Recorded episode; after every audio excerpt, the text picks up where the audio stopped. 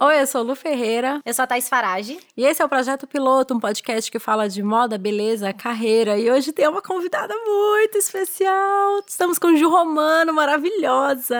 Oi, gente linda! Bem-vinda, Ju. Nossa, ela fala com uma voz de rádio, né? Maravilhosa. Oi, gente linda. Ju já chegou uma energia boa, Ah, animada obrigada. nesta manhã de hoje. Exato. Eu, eu falo assim, ah, hoje a gente vai falar sobre body positive, mas a Ju é tipo positive no geral. No geral, gente, Vida positive. Vida positiva. É, não, ela chegou muito, você é muito animada, Ju, é impressionante. É uma Muito energia obrigada. muito boa. Obrigada. Espalhando amor pelo mundo, aquelas, né? Ju, vamos lá. Bom, pra começar, a gente queria entender como é que foi pra você essa quebra de padrões e preconceitos a partir do seu corpo. Você virou tipo um ícone mesmo, né, desse movimento. Acho que é uma das pessoas, ai, gente, É, bonitinha. eu as acho que é a mais famosa Então, dessa você, conversa. eu acho que pra mim você é a referência quando a gente fala disso assim, mas eu, eu imagino que tenha tido um processo, né? E eu queria entender como foi. Teve um processo, assim, antes eu vou contar que eu tenho 30 anos, porque eu tenho uma cara meio jovem. Eu me visto de um jeito meio jovem, então as pessoas acham que eu não tenho 30 anos, que eu tenho tipo 20. Mas é, é importante falar a idade, gente, porque é um processo que ele é longo. Então, assim, eu comecei esse processo quando eu comecei a engordar, lógico. Porque eu passei muito tempo da adolescência tentando emagrecer e fazia umas coisas muito mirabolantes. Tipo aquelas dietas mirabolantes mesmo. Eu tive é, um monte de distúrbio alimentar com 15, 16 anos. E fiquei bem magra. Vocês conseguem me imaginar, gente? Eu era só músculo e pele. Eu um acho que eu já vi uma negócio. foto. Já postou uma foto? Eu acho que eu postei uma foto há muito tempo atrás. É, eu acho que eu já vi uma Mas foto. talvez você tenha visto até uma foto de quando eu tinha uns 19, que eu já tinha começado a engordar. Tá. Porque eu cheguei a pesar 54 quilos, só que bem musculosa. Então, Caramba. músculo pesa três vezes mais que gordura. Então, assim, imagina. Ou seja, na sabe? capa. É, a capa, era a capa. Mas eu era muito, muito, muito infeliz. E aí, foi assim, eu tinha uma ideia de que se eu fosse magra, eu ia ser a pessoa mais feliz do mundo, realizada, ia namorar, ia ter relacionamento bom, Que o ia ter problema era carreira boa. esse. Achava que ia ser bem sucedida. Fiquei magra, só que eu tive que sacrificar muito pra ficar magra. E eu acabei sacrificando minha vida social, meus relacionamentos, porque imagina, gente, é, você ter um distúrbio alimentar é você ficar contando caloria o tempo inteiro. E o pior, não é pensando no que você vai comer, é pensando no que você não vai comer. Ah, ah é uma desgraça. Enfim, aí eu pensei, puxa, não foi ficar magra que me deixou feliz. Não é isso, vamos para a terapia. E aí fui pra terapia, graças a Deus, eu encontrei uma terapeuta que meu plano de saúde cobria. Que eu entendo que é um privilégio fazer terapia mesmo, é, mas pude, tive, graças a Deus, esse privilégio de poder fazer e fiz. E aí, né, nessa terapia toda aí, fui me questionando. Fui não, né? A terapeuta que foi me questionando, porque é muito difícil fazer isso sozinha. E na época não tinha internet, né? Não sei se vocês lembram. Isso. Vocês lembram muito bom, né? Não sei se lembra, mas já não teve internet. Já não teve internet, Existia gente. Pra quem aí é mais nova e tá ouvindo, já não, não existia, entendeu? Não, tinha internet, mas a gente não tinha. Imagina, a Lu, que é uma das pioneiras dos blogs. Tem 12 anos. Você lembra, né? É, a gente tinha. Não tinha esse, Não. esse- essa- esse fervor de informação e de referência e de diversidades e meninas diferentes pra você poder se inspirar. Então era muito difícil imaginar alguma existência que não fosse no padrão televisivo. Não tinha representatividade nenhuma, né? Era só um jeito que as pessoas existiam na, na mídia. E eu Exato. acho que tinha uma coisa de, de marginalizado, né? Assim, ser gordo era estar afastado das coisas, Das- né? E ainda é, né, gente? Eu sempre falo isso, que a gente também não pode se iludir. Não. Porque tem umas pessoas gordas ficando famosas, a gente não pode se iludir que as coisas mudaram muito. Não mudaram tanto assim, entendeu? É, eu acho que mudou só. Acho que o que muda, na verdade, é que agora a gente fala disso e traz isso, essa conversa, talvez, pro Traz o centro. debate. Sim. Não, e assim, ó, vou falar que em 10 anos, 11 trabalhando com isso, eu vi já muita coisa mudar. Uma delas é a moda plus size, que foi por onde eu entrei, inclusive, né? Porque como eu gostava muito de moda, comecei a fazer jornalismo e queria trabalhar com moda, eu percebi que eu não me encaixava naquilo, porém, era uma pessoa que tinha um estilo muito próprio e que as pessoas acabavam vindo me perguntar coisas. Tipo, ah, onde você compra esse batom? Onde você compra essa calça? Onde você compra essa sandália tal? Eu falei, cara, quer saber? Eu não sou, tipo, eu não, eu não sou uma aberração, sabe? Muito pelo contrário, eu conheço mais gente parecida comigo, e não, não digo isso fisicamente, mas parecida do tipo, putz, me sinto à parte, me sinto extraterrestre. Eu conheço mais gente que se sente extraterrestre do que gente que se sente padrão. E eu pensei, então, vou começar a escrever para essas pessoas. E aí eu comecei meu blog. E aí, falar sobre isso, gente, assim, estou aqui, eu digo que eu estou há 11 anos em terapia. Porque quanto mais você fala sobre o assunto, mais claro isso fica na sua cabeça e mais fácil é para você lidar com isso sem os pesos morais, emocionais que a coisa tem, entendeu? Você criou o blog para falar de moda plus size ou para falar Não, Lu, nem existia. A palavra plus size nem existia no Brasil quando eu comecei meu blog. Eu criei meu blog, olha só, assim, a gente, é, quando a gente tem uma visão limitada, você tenta encaixar aquilo ne- nisso, né? O meu blog era para ensinar truques para as meninas que iam nas lojas e não conseguiam achar uma roupa que ficasse boa no corpo. Eu não tinha nem a, a perspectiva, assim, eu não tinha noção da existência do plus size. Eu criei por quê? Mesmo quando eu era magra, mesmo tudo, eu ainda era muito coxuda, imagina, musculosona, jogava bola que nem uma louca. E aí eu tinha um colchão, ainda tenho colchão, mas antes eu tinha um colchão de músculo. E aí eu ia provar roupa, tudo sobrava na cintura, apertava na coxa. Aí eu tinha a impressão que eu era gorda, mas né, enfim. Referências. E aí tudo, minha bunda sempre foi grande por uma questão genética, né? E nada fechava na bunda. Aí eu ficava, mano, como que as pessoas compram roupa? As pessoas devem ser muito proporcionais, né? E eu fui percebendo que não. Minhas amigas da faculdade, as mais magras, tinham problemas pra comprar roupa.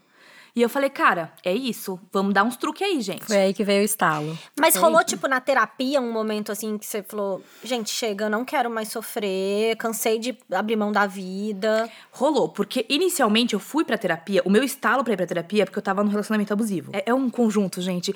Porque a baixa autoestima, ela faz isso. Você vai se enfiando em relações tóxicas e vai se minando cada vez mais. Achando que você merece aquilo. É, achando que você não merece nada melhor. Tipo, é isso que eu tenho, é isso que vou ficar, é isso que mereço.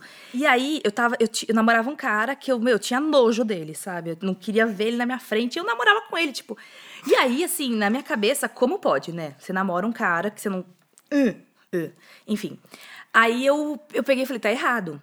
E aí, na terapia, eu fui trabalhando questões relacionadas à autoestima. Então, assim, por que, que eu me importava tanto com a opinião do outro? Por que, que eu que- queria tanto agradar a expectativa do outro? Por que, que eu tava em relacionamentos, e não só no namoro abusivo, mas de amizades também, querendo é, agradar a expectativa do outro? E aí a gente acaba percebendo que quando você tem um corpo fora do padrão, muito, quanto mais fora do padrão ele é, mais você tenta agradar o outro pra ser aceita.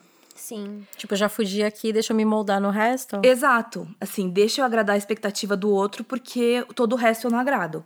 E é um negócio muito louco, porque assim, quando a gente fala, você, putz, pode crer. Só que pra você chegar nessa conclusão, demora, É, sabe? não, falando assim parece muito fácil, né? Falando assim parece muito fácil, só que pra você buscar isso no seu interior é muito longo. E aí, quando eu fui na terapia, a gente fez essa série de questionamentos. E assim, não necessariamente em relação ao corpo, mas óbvio que a gente chegou nessa questão. E o corpo era uma das tantas características minhas que eu tentava moldar pra agradar as pessoas à minha volta. E aí, nisso, eu percebi, tá, beleza, ok. Só que a gente tem uma questão que bate aí, porque até agora a gente falou de pressão estética. Além da pressão estética, tem uma questão que é a gordofobia, que é diferente.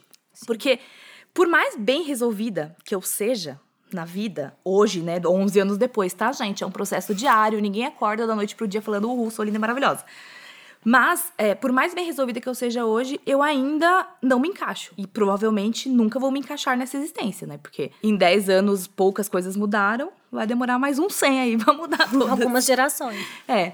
Então, assim, é, tem essa questão, sabe? Que eu sempre falo isso. A gente pode se resolver internamente, e é bom, porque hoje em dia eu vivo muito feliz. E vou me, me encaixando, me adaptando nas coisas que não são feitas pra mim. Mas, ainda assim, tem coisas que não são feitas pra mim, né? Isso daí nenhuma terapia pode resolver. E como que é lidar com isso, as coisas que não são feitas pra você? Cara, é assim, como eu sou emocionalmente bem resolvida com isso, e pra mim tá tudo bem. Hoje em dia, eu sou muito realista hoje em dia em relação ao meu corpo, e eu aconselho que as pessoas sejam realistas com seus corpos. Porque hoje em dia eu tenho uma plena consciência de que meu corpo é grande e não cabe. E não tem nenhum peso moral nisso. Eu não sou uma pessoa pior, eu não sou menos inteligente, eu não sou menos esforçada, não tenho menos sucesso por causa disso. É só uma questão literalmente física. Então, assim, por exemplo, postei até um vídeo falando de avião, né? Eu vi, é por isso que, na verdade, eu, eu queria muito entender, porque eu, eu vi os seus stories e eu vi muitos comentários na sua foto que as pessoas falaram sobre os stories, falando assim: nossa, Ju, você pede o, o extensor de cinto, mas uma vez eu já viajei sem cinto porque eu tava com muita vergonha de pedir. E eu vi vários comentários assim, das pessoas viajando sem cinto de segurança, o que é uma, né, super perigoso, porque ficaram com vergonha de não, né, do corpo delas não caber ali naquele espaço. Mas é porque eu sempre falo, a gente é, coloca-se um peso moral em cima do corpo das pessoas. Tanto pra gorda quanto pra magra. Então, assim, se você é magra, você, nossa, arrasou, você é super dedicada, super decidida, super e você é saudável, né? E saudável. É muito, e assim, é muito absurdo isso. e às vezes a pessoa é uma sedentária, cagada, não faz nada. Desculpa, pode falar palavrão? Pode, Desculpa, gente. Às vezes a pessoa é uma sedentária que não faz nada e tá lá toda doente, o que também não tem nada a ver com a gente. Ela faz o que ela quer, as escolhas da vida dela. E aí você olha uma pessoa gorda e fala, preguiçosa, é gorda porque quer. Gente, ó, eu recebi um comentário nesse vídeo do avião que a galera falou assim: Ué, não entendi. Mas se ser gorda não foi a sua escolha? Falei, gente, não. Ser gorda ou magra, naturalmente, tá? Não é escolha de ninguém. As pessoas não escolhem. É a nossa É. genética, é o nosso metabolismo. Assim, para algumas pessoas é muito fácil emagrecer, para outras é muito fácil engordar e é muito assim, tem gente que para É muito emagrecer injusto. é muito sacrifício, por exemplo, para mim. Eu já fui magra, mas eu sei o sacrifício mental, o que eu tive que sacrificar minha saúde mental para isso. E hoje em dia eu sou uma gorda saudável. De saúde, de exames e tal. E eu sempre falo isso também, né? Nada é eterno. Se um dia deixar de ser, tá tudo bem. A gente vai lá, faz o que tem que fazer, entendeu? Mas eu falo isso: ser gorda não é uma escolha. Sem contar que, assim, isso sou eu, né? Uma gorda atleta. Agora, tem gente que tem compulsão alimentar, tem gente que tem uma série de questões emocionais, além das metabólicas e genéticas, que leva ela a ser gorda. Então, assim. É... A gente tem gente que toma remédio, que engorda. É muito injusto Cortisona, total. isso, cara. é muito injusto. Eu concordo, é muito injusto. É muito injusto. E é muito cruel, né? E também achar que, e mesmo as coisas que a gente escolhe na vida, nem sempre a gente tem condição emocional, física, é, mesmo é, E financeira, né? econômica de escolher, Exato. sabe? É- Exato. É, muito privilégio escolher. É muito privilégio. E assim, eu falo, o que eu, aí eu respondi pra essa pessoa que ela até ficou meio brava, mas enfim. Eu falei assim: eu não escolhi ser gorda. O que eu escolhi foi parar de tentar me encaixar em um padrão e sacrificar minha saúde mental nesse processo. Essa foi a minha única escolha. Agora, o meu corpo, ele não muda de tamanho já faz cinco anos. Concluo o quê? Que este é o tamanho original dele, né? Porque se ele não muda de tamanho nem pra menos nem pra mais há cinco anos, então É é, assim que isso, ele quer sabe? ficar. É assim que ele que, que o meu metabolismo reage. Aí, claro, né? Se eu tiver eventualmente algum problema em relação a isso, a gente readapta, enfim, faz mais exercício, diminui caloria, vê o que vai fazer, enfim. Mas, é isso que eu falo, as pessoas costumam jogar um peso moral. Então é gorda ou porque quer, e aí associa-se a cara de pau. Ou é gorda porque é preguiçosa, aí não quer fazer exercício. Mas me explica mais o cara de pau, que eu fiquei meio revoltada. Cara de pau do quê? Não entendi. Nossa, Lu, todo mundo acha que. Todo mundo assim, você olha um gordo e você culpabiliza ele pelo corpo que ele tem. Então você fala, ah, é gordo porque come sem parar, come muito, não se controla. Tipo, Isso não faz o menor sentido. Não, Não tem faz nem, sentido. Não tem nem. Mas é isso. Mas eu falo, gente, é, eu não culpo as pessoas que falam essas asneiras, porque, primeiro, elas podem ser de uma outra geração que não tiveram acesso à informação, e segundo, todos nós fomos criados para fazer essa associação. Sim. Inconscientemente, todo mundo fala isso. Mas vocês lembram da Nara, que ela. É Nara o nome dela, que era a modelo que teve o câncer no estômago, que infelizmente faleceu? Nossa, lembro. O caso dela, pra mim, é o mais absoluto choque da face da Terra, assim. Porque você vê o ponto que as pessoas chegam. Comentavam nas fotos dela falando assim: pelo menos você está magra. Pelo menos você está com o corpo E a lindo. menina Eu com queria. câncer horroroso. E a menina com câncer horroroso, só Ah, querendo sobreviver. E a galera, nossa, eu queria ter o seu corpo.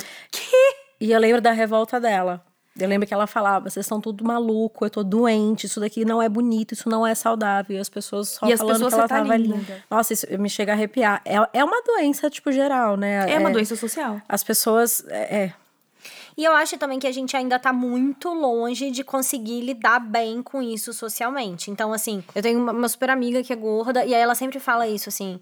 E aí eu fico sempre nessa saia justa. Ela fala: para de falar plus size, que inferno plus size. Eu não sou plus size, eu sou gorda. Não tem nenhum demérito em ser gorda. Para de ter problema com a palavra gorda. E tem uma. Que aí eu acho que é sempre também uma coisa do como a gente fala, sabe? Como falar. E eu acho que é muito. Posso estar enganada, mas eu acho que é muito mais sobre como você fala do que exatamente qual o léxico. Não, mas vamos, vamos, vamos perguntar É. como, como que as pessoas que, que hoje ficam. Porque eu acho que também gente, é uma desconstrução. Eu acho Mas que a gente não já tem percebeu. consenso, né? Não, não sei se tem um consenso ou não, mas eu queria entender, sabe? Como que deve ser falado. Plus size é um termo ruim? Não, eu acho assim, eu acho muito delicado, gente, porque você nunca sabe, a não ser que seja muito sua amiga, e a pessoa, eu- ou eu, por exemplo, que deixo claro publicamente, mas você nunca sabe o que vai ofender a pessoa com quem você tá falando. Uhum. Então, assim, é, é, um- é uma coisa delicada ainda. Porque, por exemplo, eu já entendo que magra e gorda são adjetivos para características físicas.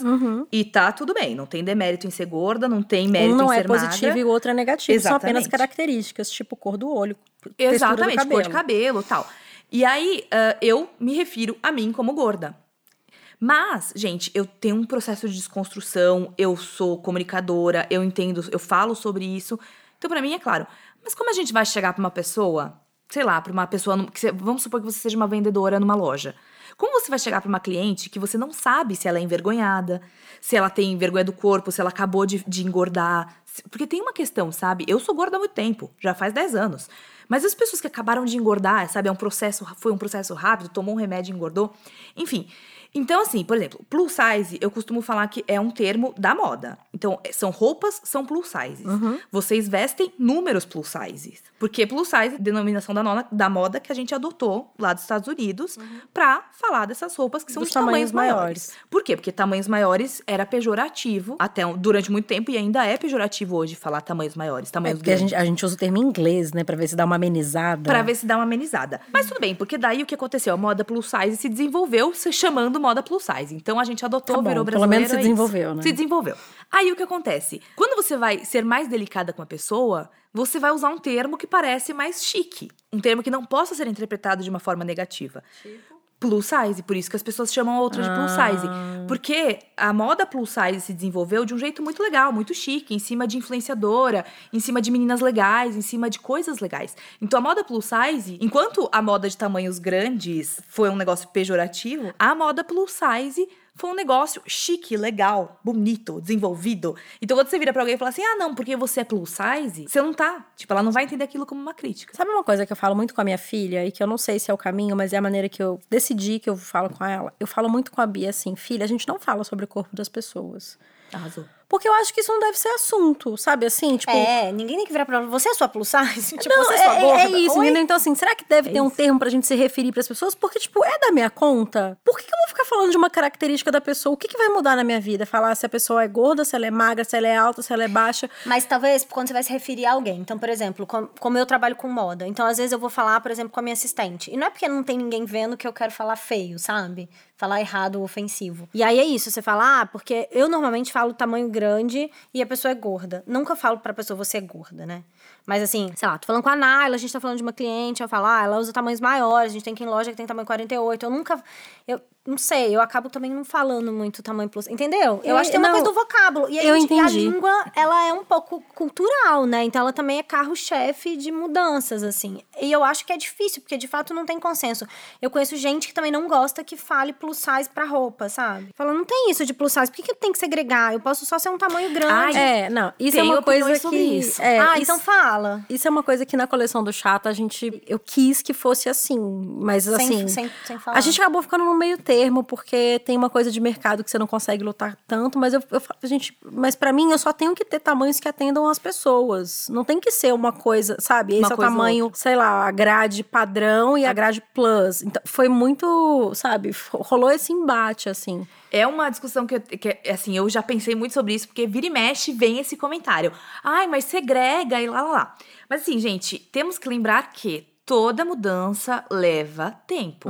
Eu falo isso. 10 anos é muito pouco para qualquer mudança efetiva, entendeu? E a moda plus size, ela existe e é uma coisa enraizada só há 5 anos. Há 5 anos que as marcas começaram a fritar aí o mercado. Então, é, enquanto. a- e aí também temos duas polarizações aqui das consumidoras. Tem consumidora que bate no peito e fala: sou gorda assim, vou procurar uma roupa tamanho 50, 52, 54, 56 e lá, lá, lá. E tem a gorda que veste 48 e quer se encaixar no 44, 46. Então ela fica lá sofrendo procurando em loja tradicional. Então, assim, nem o público ainda tá habituado a ir buscar o seu tamanho nos lugares. Então, enquanto a gente não souber que as lojas de fato têm tamanhos grandes, eu acho que tem que usar a denominação plus size. Pra deixar claro. Pra deixar claro. Entendi. Então, assim, vai Ah, deixar claro que essa coleção. A não ser que você fale, esta coleção vai dos 36 aos 54. Sempre. Porque se você não fala que tem plus size, a gorda não vai procurar. Uhum. É porque ela, ela vai ter receio de chegar lá e não ter pra ela. Como aconteceu não durante tem. 30, vida, 30 anos da vida dela. Não, gente, Você e não chega na tem, loja, não tem. assim, eu cansei de ter cliente gorda pra fazer compra em shopping, não existe. Agora talvez tenha uma outra loja, mas durante muito tempo não tinha nenhuma, zero, não tinha possibilidade de levar uma cliente gorda no shopping. É muito absurdo. É muito difícil, assim, é de fato muito difícil. Então eu acho que tem que ter o nome plus sizezinho ali na roupa, porque você indica, não é, não é uma segregação, você está indicando pra consumidora que aquilo lá vai caber nela. Tipo, pode vir. Pode vir. Entendido, aprendi. Gostei. Mas assim, mas ó, voltando, né? Mas a minha, ah, na- no meu sonho, né? Porque sonhar não custa nada. é, no meu sonho, o ideal é que daqui 20 anos, assim, ou daqui 10 anos, né? Quando você vai dar 15 da moda, enfim, é, não tenha mais. E aí, a maioria das marcas já tem tamanhos grandes.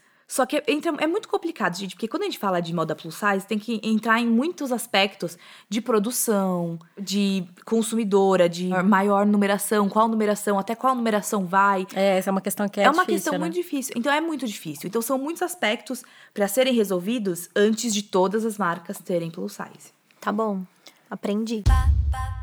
Ju, queria que você contasse um pouco da capa da Ellie. Birida. em 2015, que foi um bafo. Nudez. Estava em todas as. Não, a internet inteira parou pra ver. Sabe que eu fiquei dois dias sem entrar no Instagram depois disso, Por né? quê? Porque eu não aguentava mais ver a minha bunda. Cansei. Cansei. Não, foi muito incrível, gente. De verdade, foi muito legal. Mas a história da, da capa é melhor do que a capa em si. Ah, conta. Porque foi assim, é, me chamaram pra fazer parte de um ensaio dentro da L que ia ser sobre diversidade. Não era sobre é, plus size.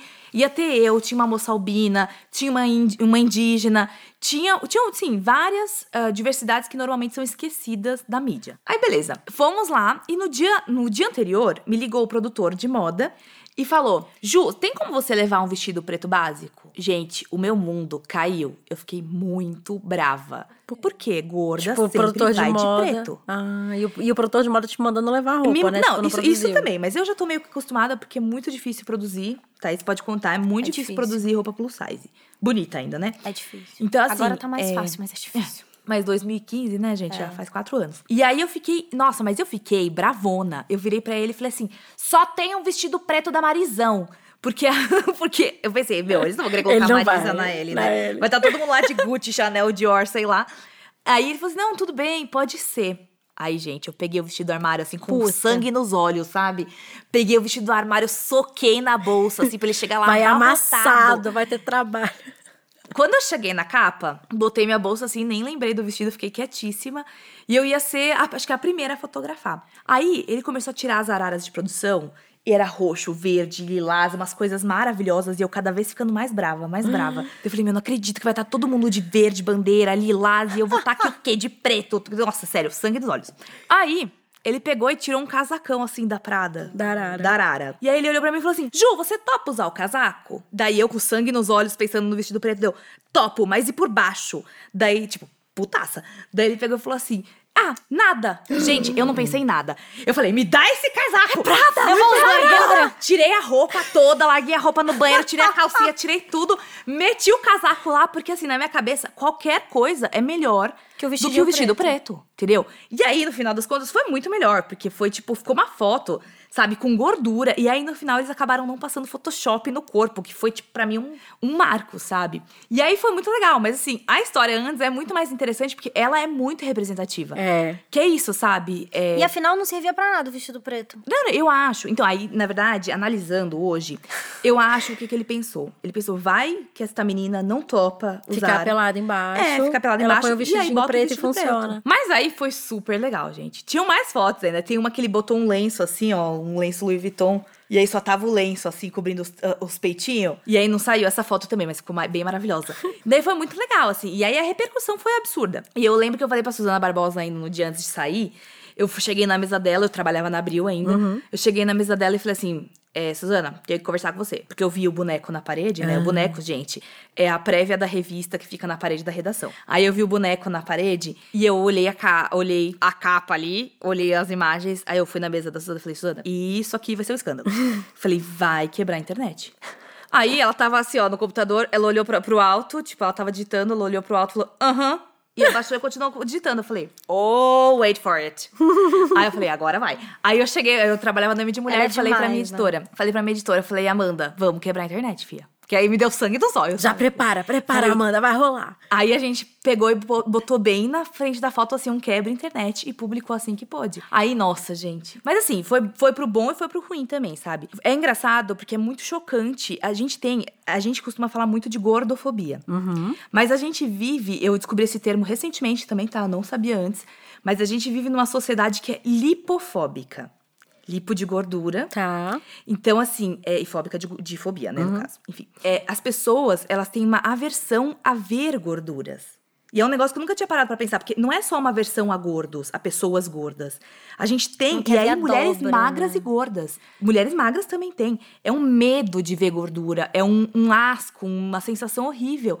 Sendo que assim, gente, todo mundo tem. E gordura é bom, porque te protege do frio, é, tipo, te dá energia. Tem uma função metabólica. Tem uma função metabólica ali, sabe? A gente só chegou até aqui na evolução humana por causa da gordura. por, por conseguir acumular, entendeu? Então, assim, é, e a gente tem esse medo. E aí, quando saiu a capa com duas dobras e celulite na perna, e sabe, tipo, e, mano, e uma, uma pose, e eu nem, nem era uma pose muito minha, aquela, porque parecia muito uma, uma cara de foda-se sociedade e tal. E nem é muito a minha pose, sabe? Eu sou uma pose muito mais good vibes, muito mais alegre.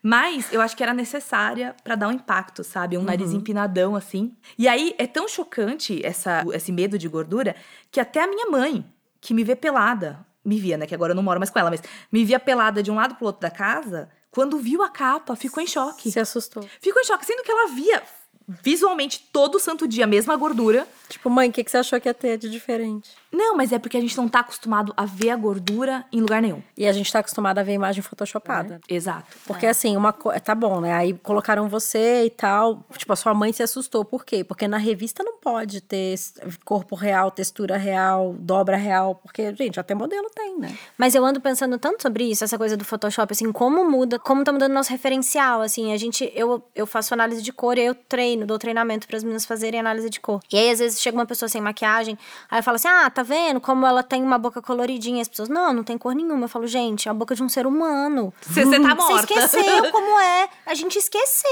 mesmo. Como é que é uma pele sem base, como é que é uma boca sem Sem batom. é, Um sem batom. sem e agora também, tem né? muito micro. é, Micropigmentação. micro- micropigmentação. Então também fica uma coisa. De, a gente esquece. Eu acho que também tem um pouco o choque do.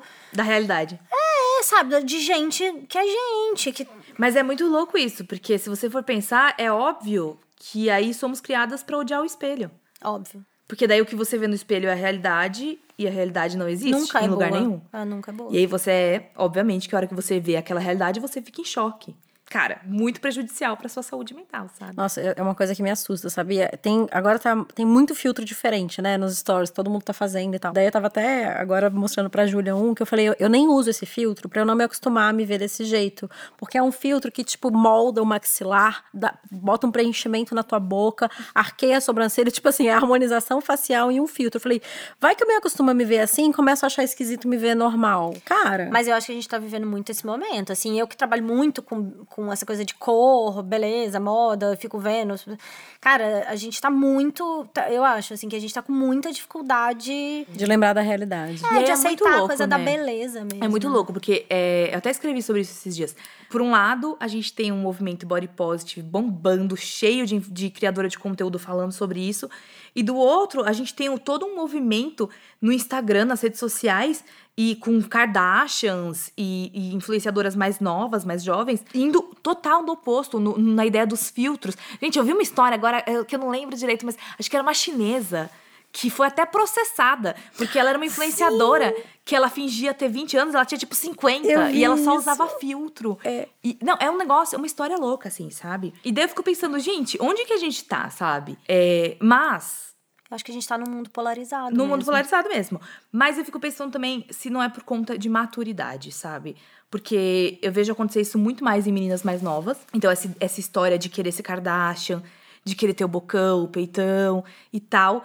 E enquanto isso, quando você, conforme você vai ficando mais velha e a vida vai acontecendo e você vai realinhando as suas prioridades, você vê que você não tem tempo o suficiente pra ganhar dinheiro, pra ter um relacionamento estável e pra ficar enlouquecida querendo ser Kardashian. É muito difícil, gente. Cara, eu não sei se tem a ver com idade, sabia? Eu acho que tem a ver com maturidade, que não necessariamente é de idade. Eu vejo também uma coisa. Eu não sei, por exemplo, toda vez que eu falo sobre envelhecer no meu Instagram, que pra mim é um assunto, e não tá sendo fácil pra mim a coisa Eu gosto muito desse assunto também.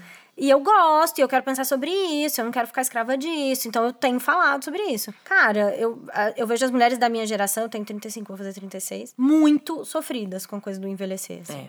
E eu acho que tem uma coisa de estender a juventude que é boa no sentido de que a gente tá trabalhando até vivendo mais, trabalhando até mais tempo, que não tem essa coisa de virou mãe, acabou a sua vida social, sabe? De que você continua trabalhando, pode namorar, né? Mas que tem um outro lado de que tem que estender a, sabe? Você tem que Só que eu acho que são coisas diferentes. Eu acho que o que você tá dizendo é muito real e eu concordo super com você. Assim, a gente tá. A galera da nossa idade, né? Eu vou fazer 35, você vai fazer 36. É tipo, né? Total passa do dermato, vamos lá, retomar, retomar o botox, não, não. Mas o que eu vejo nas meninas mais novas e que eu concordo com a Ju é que eu não quero. é, ter a mesma cara que a minha amiga, só quero ser eu quando eu era mais jovem. E as meninas mais novas, mais novas, elas são tipo clones umas das outras. Elas têm o mesmo cabelo, o mesmo tipo de roupa. O que na nossa época não era tanto essa história de preenchimento, a gente não fazia isso, né, nessa idade, mas era no tipo, aonde eu comprava roupa, eu comprava onde as minhas amigas compram. Então assim, eu vejo um pouco disso. E eu vejo que com a maturidade, as pessoas vão querendo cada vez mais se encontrar. Então, eu vejo que, por exemplo, a menina que sempre alisou o cabelo consegue se libertar para usar a textura natural se é o que ela quer. Alguém que sempre pintou. Foi comigo, eu sempre fui loura durante 10 anos. Falei, cara, pra que, eu tô fazendo isso? Gastando 6 horas no salão? Meu cabelo é ótimo. Tchau, louro. Então, vamos voltar pra minha cor natural. Eu acho que a gente vai se reencontrando com a maturidade. Mas aí a gente tem essas outras questões que eu acho que daria um, É, um, É, um vocês outro, podem fazer um episódio um sobre, outro sobre episódio. ageísmo. Envelhecer. Exatamente. É, um, é uma questão, assim como gordofobia, o ageísmo é um movimento aí que, cara, é complicado. Não, e é isso. Eu falo assim, essa coisa de fazer análise de cor e de ver as pessoas sem maquiagem, marca pra mim muito os ciclos de beleza que a gente tá vivendo. Então, assim, eu lembro quando ninguém tinha micropigmentação. Nem na sobrancelha, nem na boca, nem nada. Não tinha, não existia. Eu lembro a primeira cliente que foi fazer com micropigmentação, que eu fiz a análise dela errada e pedi pra ela voltar pra fazer de novo.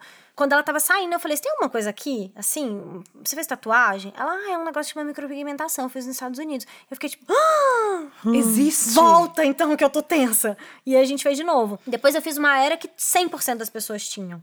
100%. Todo mundo tinha micropigmentação. E aí agora tá vivendo uma era que todo, assim, 90% das pessoas que vão fazer análise de cor comigo tem micropigmentação na boca. Então eu acho que a gente Eu vou falar que eu acabei de descobrir a história da micropigmentação neste exato momento. Vocês sabem, né? na boca? Nunca tinha ouvido falar. Nem na sobrancelha? Você nunca Não, na sobrancelha é tatuada? super. Ah, tá. Na sobrancelha é super, né? Porque teve aquela fase também da É, sobrancelha no mundo. símbolo da Nike. da Nike, é. Maravilhosa, inclusive. Não, gente, tudo bem. Enfim, escolhas pessoais, não julgo ninguém. Mas eu não sabia que existia na boca. É, então, é isso que eu tô falando. assim, porque como a pessoa vai sem maquiagem pra fazer análise de cor, normalmente pergunto, sabe? Eu tô aqui chocada. Hum. Porque, gente, eu tava pensando, como que a boca dessas modelos é tão rosinha? É assim. E Então, eu tô- pronto. Tá Você vendo? achava Sabe- que era lip tint, querida? Eu achava que era, ou era lip tint, ou que a pessoa era uma pessoa abençoada por Isso, Deus, eu bonita não por natureza, assim, né? é- e é isso, assim, esses dias eu postei também, sei lá, uma- um vídeo super tosco meu passando rímel em casa, porque eu adoro passar rímel lá.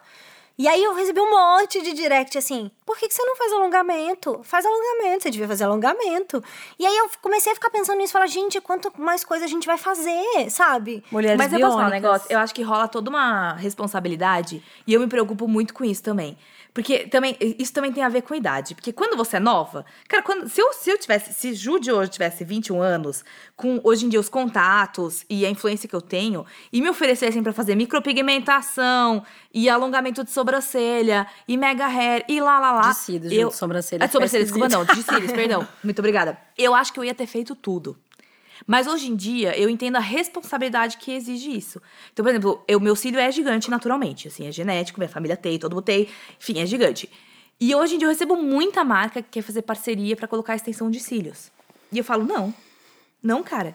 Porque eu vou colocar um negócio que eu já tenho uns negócio grande, a menina vai colocar o cílio, achando que ela vai ficar com o cílio igual o meu. E não tipo, vai ficar igual E não é, não vai ficar, entendeu? Então, assim, eu acho que também rola uma. Eh, Na questão da maturidade, rola uma responsabilidade que você vai envelhecendo e você vai percebendo que, cara, é, será que eu fazer uma micropigmentação no meu lábio vai ser mais prejudicial pra quem tá me assistindo? Ou vai ser mais. Tipo assim, a pessoa vai gastar dinheiro pra fazer um negócio que, mano, sei lá, eu imagino que deve ser com microagulhamento, né? E É aquilo tipo lá pode dar tatuagem. errado, sabe? Tipo, ah, enfim, gente. Ai, sei lá. ó. Não, e a beleza pela perdemos. dor, né? É, a beleza é pela dor. Não, e assim, que beleza, né? Que beleza. Ju, você falou sobre. Isso a gente tá falando muito de age- ageísmo, né? É. é esse o termo em português mesmo? Ageísmo. E sobre gordofobia, que você também mencionou, assim. Tem coisas que, que a gente fala no dia a dia que às vezes a gente não percebe e que é gordofobia. Eu, eu queria que você falasse o que, que a gente deveria perceber. Putz. Ih. Bom, primeiro a gente já comentou aqui, né? A, a ideia. Já não precisa nem falar nada, é só a ideia de que uma pessoa é gorda porque ela quer e ela é culpada por isso. Então, essa ideia, e é uma coisa que às vezes a gente nem externaliza, mas sem querer, passa na nossa cabeça. Quando você tá no busão e aí alguma pessoa gorda passa e esbarra em você, você pensa, puta, tinha que ser gordo. Entendeu? Esse tipo de coisa, isso é uma gordofobia do caramba. Por que tinha que ser gordo? A gente está banado, todo mundo pode ser, sabe? Então, assim, é- é- aí tem isso. Aí, por exemplo, eu vou contar um caso aqui. Veja, que delicado. Eu e meu namorado, o Junão também é gordo, tá? Então imagina um casal bonito desses entrando em qualquer lugar. É de se chamar a atenção, menino, né? 1,92m, eu, tipo, sempre com umas roupas esquisitas.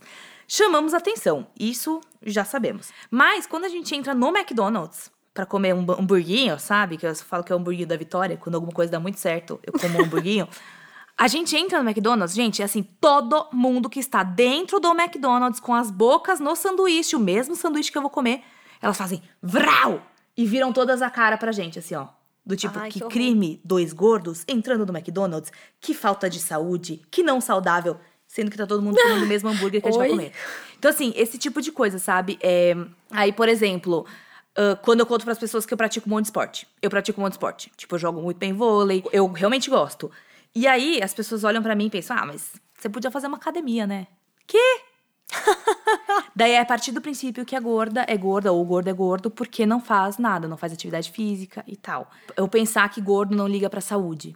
Então, virar e falar assim, você precisa se preocupar mais com a sua saúde. Gente, ah, isso pra tem- mim, é, é, assim, né? Eu, eu falando do que eu não posso falar nada, mas pra mim acho que essa é a pior coisa que a pessoa pode falar. O que, que ela, como ela sabe? Ela tem um, não, ela tem um scan na cara. Ela olhou, ó, aqui, ó, o resultado do exame aqui, ó. Então, Só mas de eu olhar acho pra que ti. é uma discussão que entra da medicina, né? Que a medicina classifica a pregou- obesidade É, e classifica a obesidade como doença. É complicado, gente. Mas assim, mas o, a questão, antes, antes ainda disso, é, É antes da gente entrar nessa essa discussão é realmente muito difícil. Mas antes disso, é que a gente tem que lembrar que, gente, absolutamente todos os gordos pensam em saúde. Muito mais do que o magro. Sim. Porque todo gordo ouve a vida inteira falar que obesidade é doença e a Organização Mundial da Saúde fala que obesidade é doença. Então, se tem uma coisa com a qual o gordo é preocupado, é com a saúde.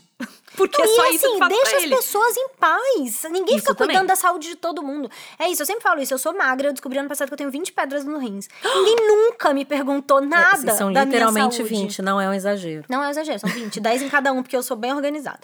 E eu vou te falar, não, eu vou te falar um negócio. Se você vira pra alguém e fala assim, descobri que eu tenho 20 pedras no rim, a pessoa vai olhar você e vai pensar, bom, Thais é magra, puxa, coitada, né? Ai, que droga, que azar. Se uma, se uma pessoa, se uma pessoa gorda vira e fala, eu tenho 20 pedras no rim, ela vai pensar também, né? Só come porcaria, Fala, come feito, refrigerante, só não toma refrigerante. cuidou. Não cuidou, entendeu? Então é isso, isso. é essa essa diferenciação, isso é gordofobia. É você partir do princípio que porque a pessoa é gorda, ela é pior, ela é menor, ela é inferior.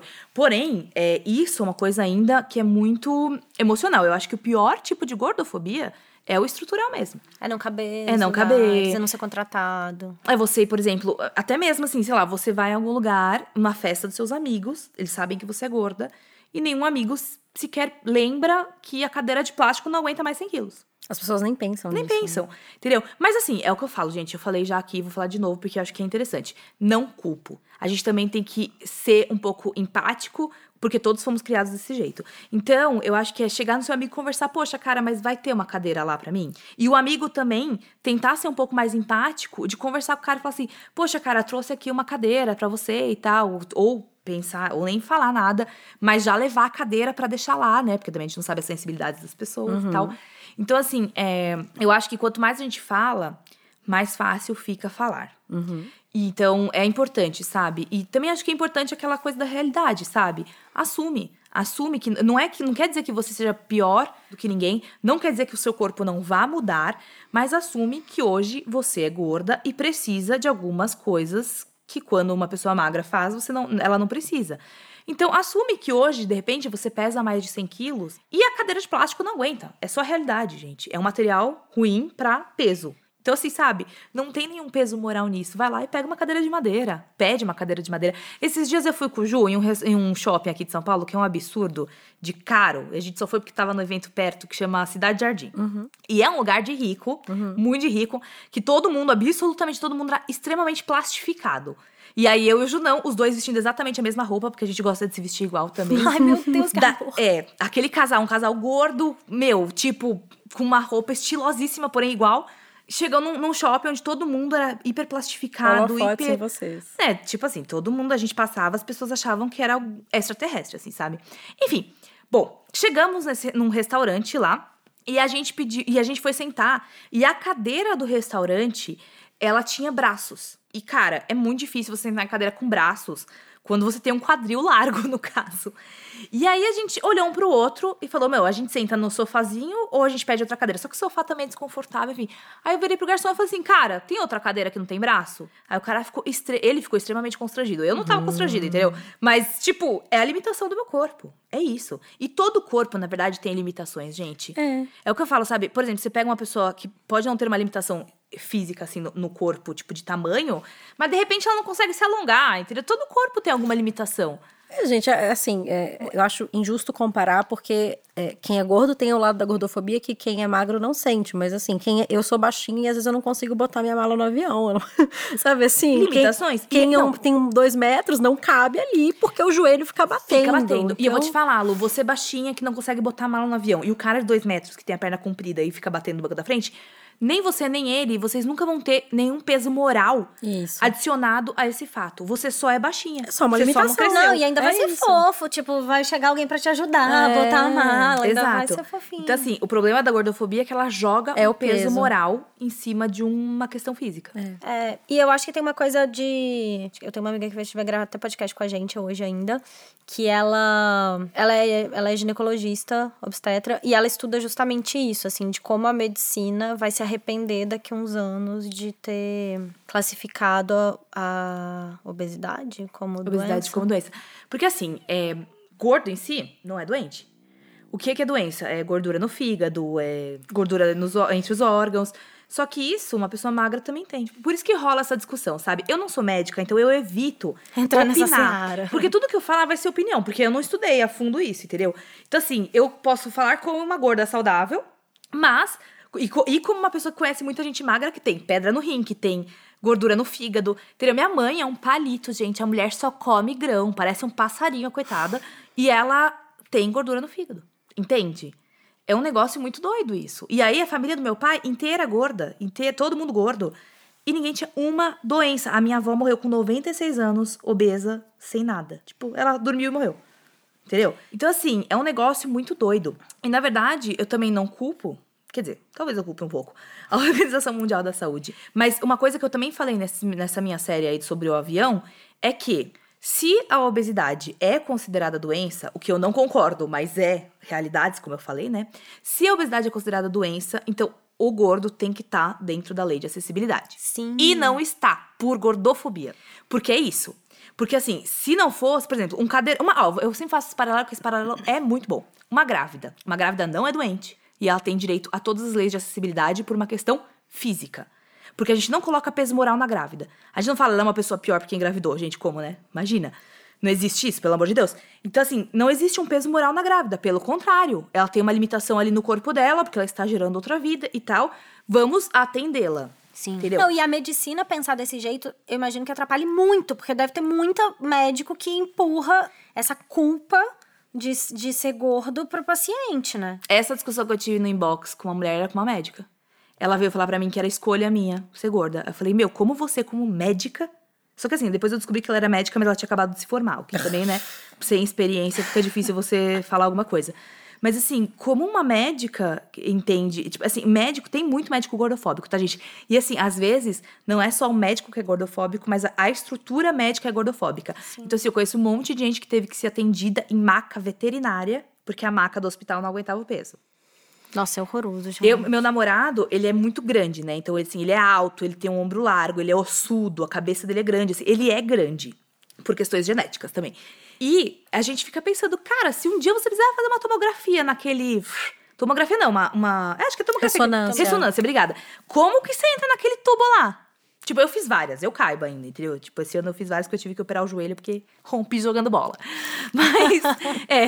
Não, é muito engraçado que você fala que eu, que eu, eu, eu falo que eu fiz uma cirurgia no joelho, todo mundo já associa peso, Ah, né? é- é Mas não, peso. foi, eu estourei o ligamento jogando futebol americano, beijos, enfim.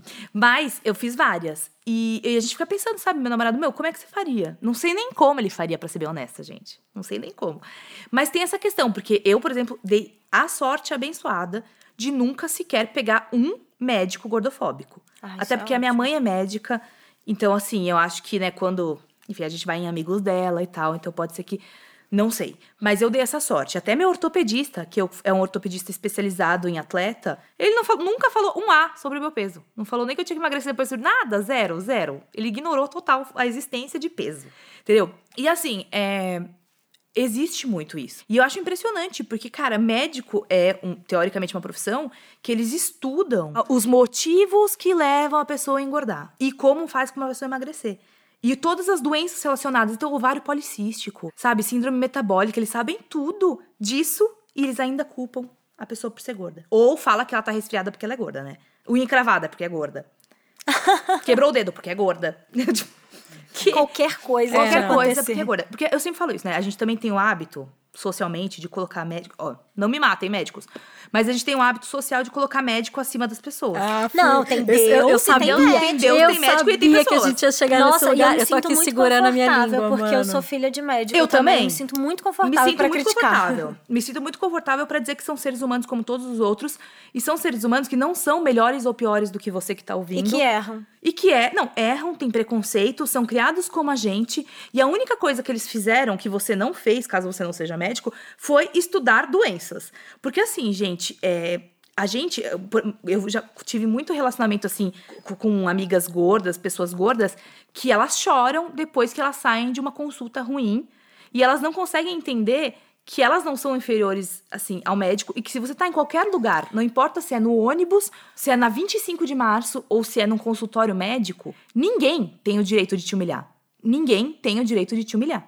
As pessoas Entendeu? colocam o médico num pedestal, né? Mas o médico falou isso. Tá, mas ele pode estar errado, ele pode seguir um. um- como chama? Uma Tipo, linha. uma linha que não faz o menor sentido pra essa questão, que eu não concordo. É, eu tava meio que segurando a minha língua pra falar disso por conta da questão do- dos ginecologistas, né? Dos partos, não sei o quê. Cara, tem médico que prega uma coisa e. E médico que prega e outra, Que outra prega outra. Eu acho que você tem que ter aí a sua vivência e- a sua bagagem pra entender pra que lado você vai. Não é um falou e tá falado também. E consultar mais, né? Eu falo É, isso, meu, ué. você teve o azar de pegar um médico gordofóbico, vai em outro. Vai em outro e vai em outro até você se sentir satisfeita e entender. Porque tem um negócio, né? Ai, fui no médico e aí ele falou que a minha dor no dedinho da mão é porque eu sou gorda. Pronto. Aí ela emagrecer. acha que ela precisa emagrecer. Aí eu falo, cara, é o dedinho da sua mão. Como é que isso, como é que ser gorda influencia A nisso? pessoa nem questiona, né? Nem questiona. Aí eu falei, mas você questionou ele por quê que o, de- o dor no seu dedinho da mão é, é- é assim? Eu sei que, assim, quando eu fui no meu ortopedista, eu fui lá com o joelho rompido. E eu, eu, eu rompi ele jogando futebol americano. Depois eu pulei de uma grade e rasguei o menisco. Parabéns, Obrigada.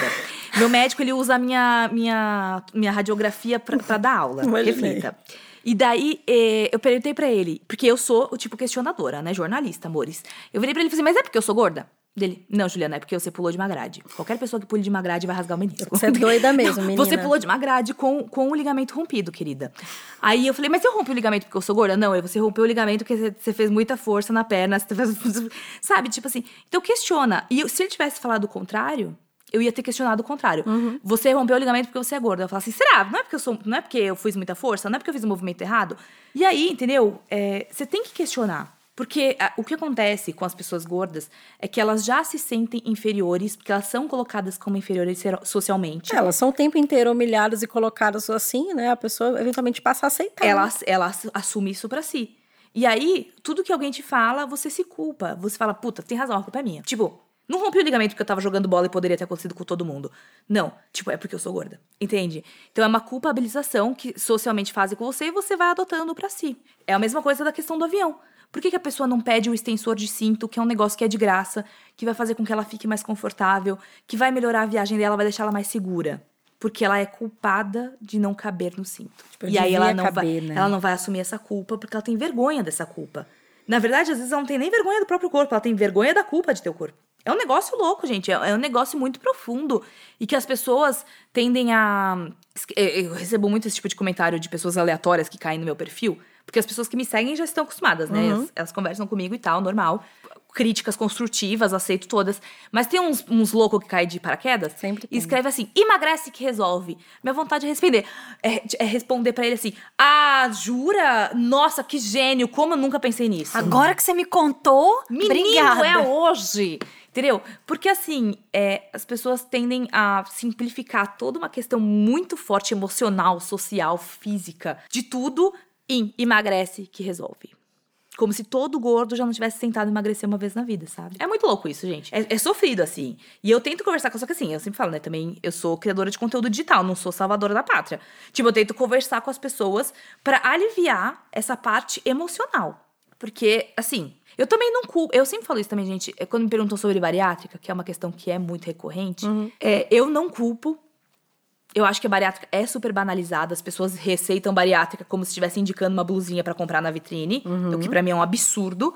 Mas eu não culpo quem faz e quem quer emagrecer. Eu acho isso, tipo, também eu acho a culpabilização da pessoa que quer emagrecer ou que tá fazendo bariátrica e tal. Eu acho isso também um absurdo, um horror. É uma parte do movimento que eu acho terrível, entendeu? Porque você tá de novo jogando outra culpa na Eu pessoa. já ia falar, é a culpabilização, né? Do, tipo, poxa. É, é, é que nem teve uma época com essa coisa do deixar o cabelo natural, né? Também. Que quem.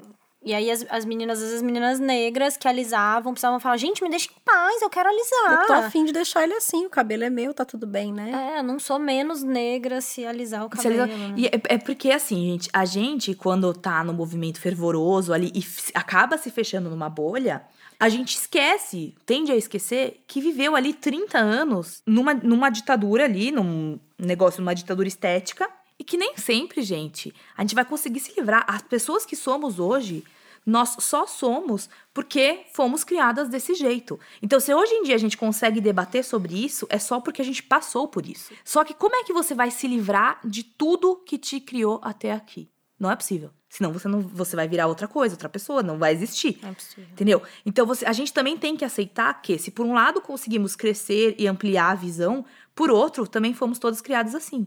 Então, querer se livrar de tudo talvez seja meio utópico, sabe? Eu me sinto super bem resolvida com meu corpo, mas tem uma fucking gordurinha nas minhas costas que eu odeio. E é isso, cara. E, e assim, hoje em dia, eu entendo que eu não preciso fazer cirurgia pra tirar essa gordurinha. Não preciso fazer 550 mil exercícios na academia pra tirar a gordurinha. Só que também não gosto dela. Mas convivemos plenas, continuo sendo feliz, maravilhosa e realizada. Mas essa eu acho que, é, eu acho que é, é o jeito mais realista, sabia? Eu fico muito intrigada com esse discurso do ai, a gente tem que se amar e se achar linda dos pés à cabeça e gostar de 100% do corpo. Eu acho, mas eu não sei se eu acho realista. É, tipo, Eu acho que eu também acho que a gente gostar devia, de mas como é que faz, coisa. né? Porque eu não acho isso Ó, muito possível. Eu acho, assim, hoje em dia, cada vez mais, eu acho que a grande questão é se amar por completo, mas não necessariamente amar tudo em você, entendeu? É, e tudo bem, assim, E eu acho que é bem. tipo, sei lá, por exemplo, eu odeio a minha bunda, mas tá tudo bem, ela senta. Tá tudo bem, ela senta, ela anda. praia, eu não deixo de fazer nada, é a bunda que eu tenho, tá tudo certo, eu nem penso sobre isso, tipo, não é nem um negócio que eu fico em casa, ai, a minha bunda, tipo, tô nem aí. E sabe que assim, me chamam muito de ai, blogueira good vibes. E sou good vibes mesmo, a grande verdade é que eu sou good vibes, assumo isso. Mas assim, é que a questão é que eu tento ser muito realista. E a realidade é essa, entendeu? Tipo, eu, se eu virar e falar assim, você tem que amar tudo no seu corpo, eu amo tudo no meu corpo, é mentira. Ninguém ama, porque todas fomos criadas odiando. Então, assim, é, não tô falando que ninguém se ama. Eu me amo muito. Eu amo muito o meu corpo. Porque ele me permite, é o que você falou, ele me permite fazer tudo o que eu quero sabe? O dia que ele não me permitir mais, aí eu vou tentar mudar o que que ele não puder mais fazer e tal. Mas eu amo muito o meu corpo porque ele me permite fazer o que eu tenho vontade. E é isso. Embora a gordurinha lá nas costas me irrite muito, às vezes, quando eu quero botar uma blusa decotada e eu olho e falo não gosto do que vejo e tal, Ainda assim, quando eu olho, eu falo, putz, mas eu gosto muito do, do conjunto. E a gente também foi ensinada a compartimentar o nosso corpo, É, né? açougue. Então, meu nariz é feio, meu sorriso é feio, meu olho é assim, meu olho é assado, cabelo tal, cabelo tal. E a gente esquece muito de olhar o conjunto, e não só o conjunto físico, né? O conjunto da pessoa que você é junto com o seu corpo. Ah, enxergar o corpo como ferramenta, né? Um corpo que te Ai, leva. Eu, e sei lá, eu penso muito isso, assim. E porque eu trabalho com muita mulher, que, e todas as mulheres, independente do corpo, tem muita questão com o próprio corpo. Sim. Eu fico pensando muito isso, assim, de. Cara, sei lá, é o seu ferramenta, é o seu jeito de estar no mundo, não tem outro jeito, sabe? A gente tá no mundo enquanto. no corpo, sabe? A gente não é só espírito, só alma, é, só intelecto, só sentimento, sabe? A gente é corpo também. E, e, e sei lá, é o corpo que abraça as pessoas, que encosta nas coisas, que, te, que viabiliza a sua vida, sabe? E a sua casa, né? Porque a única coisa É que vai estar com você à noite cansada é o Gente, seu eu tô corpo. quase chorando. o real, achei, achei, achei lindo. Mas é verdade. E assim, e ser mais carinhosa com esse corpo, sabe? Ao invés de ser feio, a celulite, não sei o que. É tipo, não, sabe? Carinho, assim. É, eu vivo propondo exercícios, assim, nos meus stories sutis, que eu não gosto de impor nada pra ninguém também, porque acho que cada um faz as escolhas que quer. Mas eu proponho exercícios sutis também, por exemplo, de você não olhar o corpo do outro fazendo isso também. Não olhe o corpo de alguém falando, nossa, olha que celulite zoada, olha esse braço grande, sei lá, olha esse nariz que horrível. Sabe, tipo assim, não faça isso. Faz um exercício de olhar pro outro e talvez você pode olhar. Primeiro, você- o ideal seria que você olhasse pro outro e não pensasse nada sobre o corpo dele, né? Esse seria o mundo ideal, mas a gente sabe que a gente não foi criada pra isso, então demora um tempo até a gente chegar nesse nível de evolução. Mas, se você não conseguir olhar pro corpo do outro e ignorar as características físicas dele que não cabem a você, olhe pro outro e tenta, é, na sua cabeça, enaltecer o que o outro tem de bom. E esse exercício diário vai acabar fazendo com que você também, quando olhar no espelho, faça isso. Porque se você só critica, a hora que você se olha, você também vai se criticar. Vai se comparar. Vai pensar, putz, aquela menina era tão bonita, olha como eu sou feia. Tipo, não, não faça isso, sabe? É, e eu acho que é muito isso, Thaís. é- é seu corpo é sua casa. Porque a gente é muitas coisas. E a gente tende a dar muito, muito espaço pro formato do corpo, pouco espaço pro. E aí também a gente tende a achar que corpo é tudo e que, sabe? E não, sabe? A gente tem que botar tudo na mesma balança. Porque o intelecto, ah, a alma, o jeito como você lida com o mundo, o jeito como você é boa com as pessoas e tal, isso tudo é tudo o mesmo peso ali dentro, sabe? Sim. E seu corpo não é maior que isso, não é menor do que isso também. Então, assim, quando eu falo de, de- da gente amar o nosso corpo como ele, como ele é completo, é, de fato, entender que ele é o nosso, é no- nosso vasinho. Ele é o vasinho que cabe todo o resto. Você tem que cuidar do vasinho assim como você cuida das plantas. Te dá um dado? Em 2018, enquanto outros setores da economia registraram prejuízo e queda na produção, o mercado de vestuário para tamanho acima do 46 movimentou 7,2 bilhões de reais, registrando crescimento de 8% segundo dados da Associação Brasileira de Plus Size. E não tem como ser diferente. Pesquisa feita pelo Ministério da Saúde em 2017 mostra que 110 milhões de brasileiros adultos, 54% da população, usam acima desse tamanho. A demanda é real. Além disso, a- segundo a Associação Brasil Plus Size, a expectativa é que a moda plus size cresça 10%, além desses 8% do ano passado, em 2019, 10% até 2020. Então, até o final do ano, completando aí 2019 com 10% de crescimento em um ano que nada cresce, não é mesmo? Arrasou. Ju, muito obrigada por ter vindo hoje. Foi demais. Fiz amei. coraçãozinho com a mão, mas não deu pra ver, gente. Não, amei, aprendi muito. Também. Ai, que bom! Muito obrigada por ter vindo aqui. Ai, obrigada pelo convite, gente. Sempre importante debater esses temas. Gente, quem quiser continuar a conversa, a gente tá lá no Instagram, sou arroba chata de galocha, a Thaís, arroba Thaís Parade, e a Ju, arroba Ju Romano. Ju Underline Romano, tem um Ju underline. Underline Romano, foi mal, Ju. E a gente espera vocês na próxima semana para mais um projeto piloto. Um beijo. Até, beijinho. Muito obrigada, gente. Até.